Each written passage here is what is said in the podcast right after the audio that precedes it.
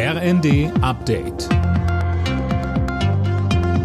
Stündlich neu. Auf den Punkt informiert. Ich bin Fabian Hoffmann. Guten Abend.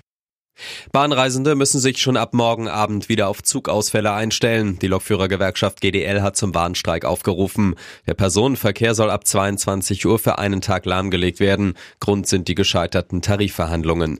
Kritik kommt unter anderem vom Fahrgastverband Pro Bahn. Vorstand Detlef Neuss sagte bei NTV. Wir haben immer gefordert, wir brauchen mindestens zwei Tage Vorlauf.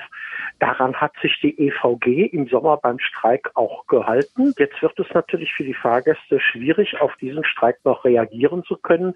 Und deswegen kritisieren wir auf jeden Fall dieses kurzfristige Ansetzen des Streiks.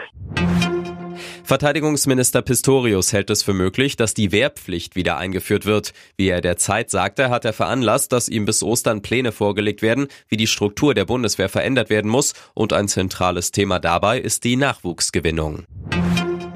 Die Wohnungspolitik der Bundesregierung ist mangelhaft. Das kritisieren Mieterbund und Gewerkschaften. Die Lage auf dem Wohnungsmarkt habe sich in der Ampelregierungszeit drastisch verschlechtert.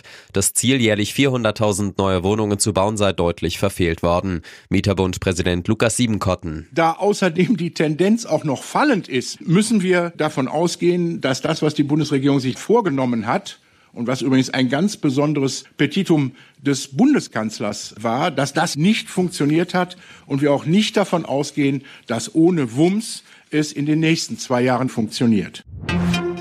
Second-Hand-Geschenke zum Weihnachtsfest werden immer beliebter. Das hat eine Umfrage für den Handelsverband Deutschland ergeben. Demnach können sich 60 Prozent der Befragten vorstellen, zu Weihnachten auch mal gebrauchte Sachen unter den Baum zu legen. Nächste Sensation im DFB-Pokal. Nach dem FC Bayern hat der erste FC Saarbrücken auch Eintracht Frankfurt rausgeworfen. Der Drittligist setzte sich gegen den Vorjahresfinalisten mit 2 zu 0 durch und steht damit im Viertelfinale. Ebenfalls weiter ist Leverkusen nach einem 3 zu 1 gegen Paderborn aus Liga 2. Alle Nachrichten auf rnd.de